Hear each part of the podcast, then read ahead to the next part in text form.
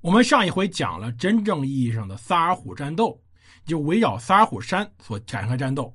当时体现出来后金军队的纪律严明，以及努尔哈赤用兵确实非常灵巧。他极大的发挥了自己后金军队的长处，而避免短处。而同时呢，当时天时也确实不利于明军。当时夜间确实看不到东西，只能点火把。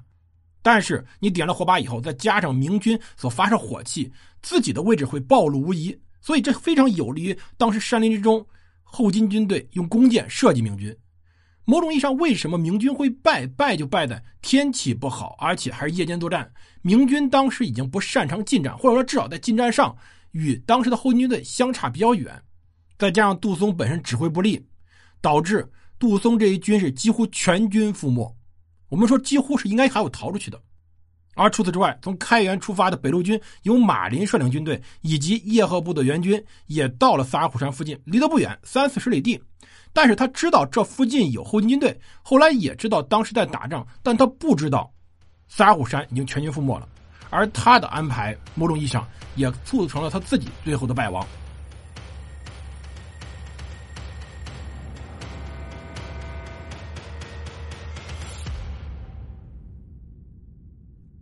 欢迎大家收听蒙头读书，大家好，我是胡蒙，这里是我们的战争史，我们来接着讲萨尔浒之战。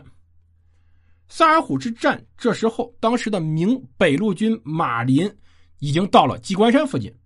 当时呢，有远探得报，知道当时的努尔哈赤已经倾巢而去了，向西北方而来，而且要展开大战，便决心借助有利地点进行防御。这一点没问题，我们要强调，马林这时候做的一点问题都没有。当他后来到下午之后，知道努尔哈赤与明中路左翼军鏖战于萨尔浒山的时候，马林本是在萨尔浒山北三十里的上尖崖，这里呢是一个山地，所以呢他在这里建防御阵地。他知道当时杜松之军在激战，但是他与杜松两个人之间没有联络，这就是杨镐的问题了。杨镐的安排时候，并没有安排好互相的策应，而这些将领们各自又是各自的部分，那自然有自己山头，自然有自己的立场。所以当时马林是没有能够派军队去援救的，这个历史没有如果。如果当时马林全军营救的话，可能萨尔浒之战结果会不一样。因为客观上来说，当时的后金军队全力去跟明军的杜松部拼，也是拼的精疲力尽的。如果马林真的去的话，很有可能会捡个便宜。但是双方没联系，没有联系就没有策应。在这种情况之下，马林不知道发生什么事儿。而当夜，杜松在吉林崖苦战之死时，马林在这建城呢。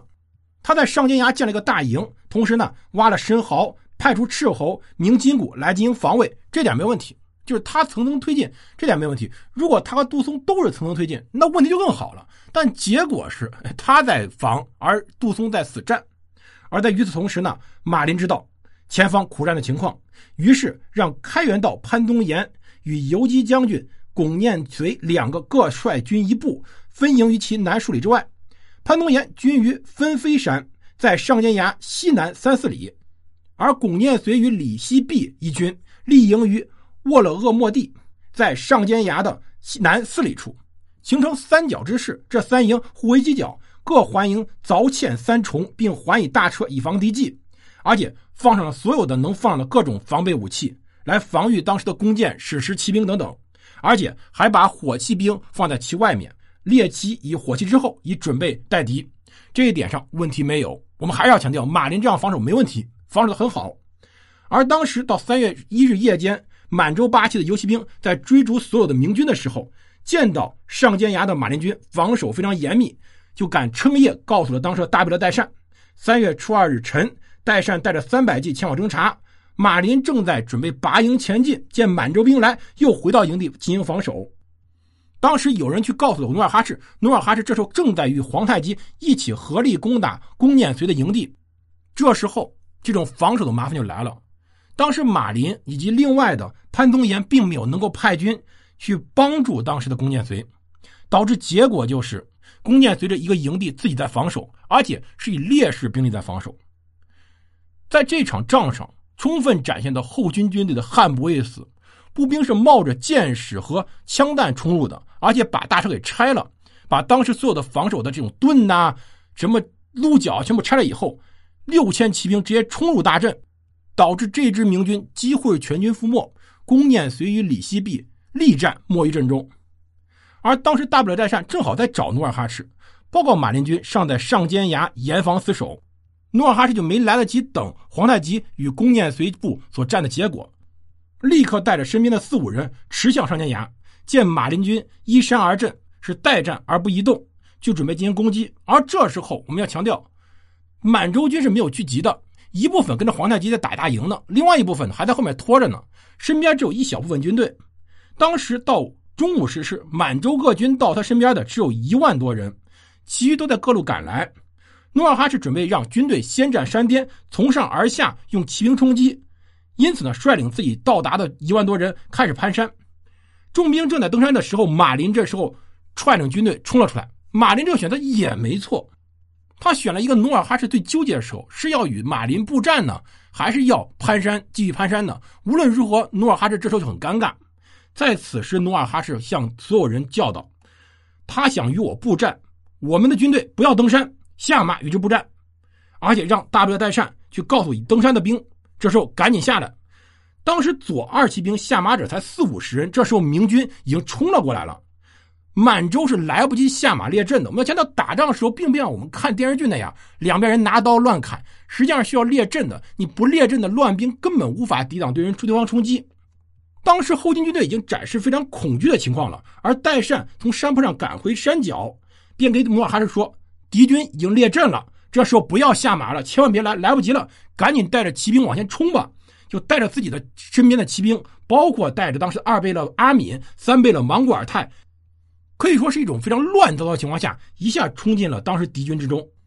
这一仗体现了当时后金军的团结，就是由于后金是各旗主分配各旗的资产，而且只要打完仗以后，各旗主都有所得，包括我们所说的。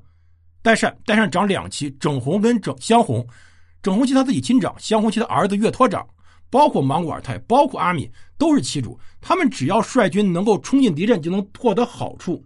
在这种情况下，所有到达的满军的各旗，只要到了，集结开始冲击。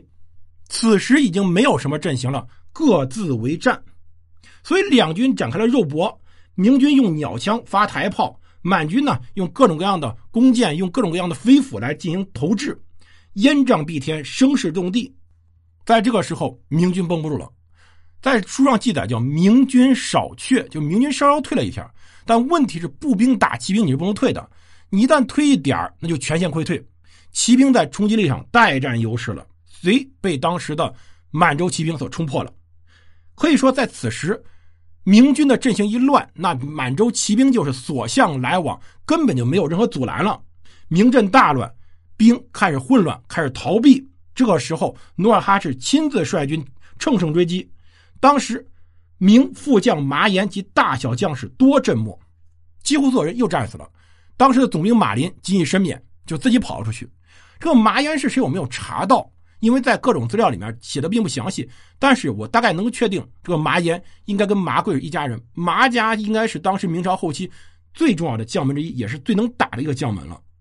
而更荒唐的是，努尔哈赤当时在跟马林军激战的时候，当时在分飞山上的潘宗岩，我们要强调，这个潘宗岩是开元道，他应该是个御史一样的职务，因为当时天下有大量的巡守道，他们主要是文官。而这个潘宗岩当时呢，竟然傻呆呆的在站着，没有派兵出来援救。他见了满洲军队在攻打攻念随军，也见了马林军的前进以及满军向马林军的反击，他竟然呆呆的站着，竟然没有让军队去前去援助，而自己防守在山上。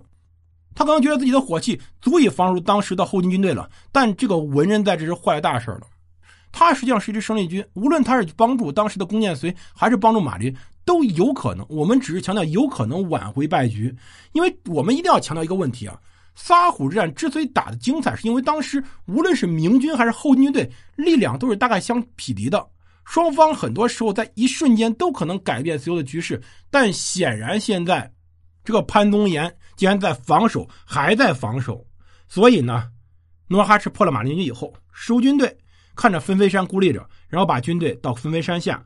让军士下马登山，没错，所有的动作做完了。你看马林作为武将，反应其实很快。你只要敢下马，我就开始冲你。无论马林是不是打了过当时的努尔哈赤，但马林作为将门之后，他基本反应是对的，就他所有的布置都没有问题。但是潘宗岩作为一个文人，没有这种反应，他只是傻呆呆在那防守。防守的结果是什么？人家后金军队能冲你一回，不能冲你两回吗？结果就是全军覆没。而此时实际上还有支军队的，别忘了，马林身边是有叶赫部的军队的，一万多人呢。但是你指望他们？这时候叶赫部背了。锦台石、不阳谷等在马林军后方，哎，听说马林军败了，而且中路左翼军杜松也败了，知道哎左右没友军了，直接撤了。所以努尔哈赤这时候取得大胜，他击败了杜松，击败了马林。目前他只有两个对手了，一个是在后面磨磨蹭蹭的那慢慢悠悠往前走的那位李如柏，还有一位呢，则是统帅大军有非常强战斗力的，而且还有朝鲜部队帮助的，补给又方便的刘听。所以他现在要赶紧把军队拉回去，去救他的兴京，救赫图阿拉，而要去迎战当时刘听。那努尔哈赤此时又会怎么应对刘听呢？而当时杨镐又在犯什么错误呢？我们来接着讲。感谢收听，我们下期再见。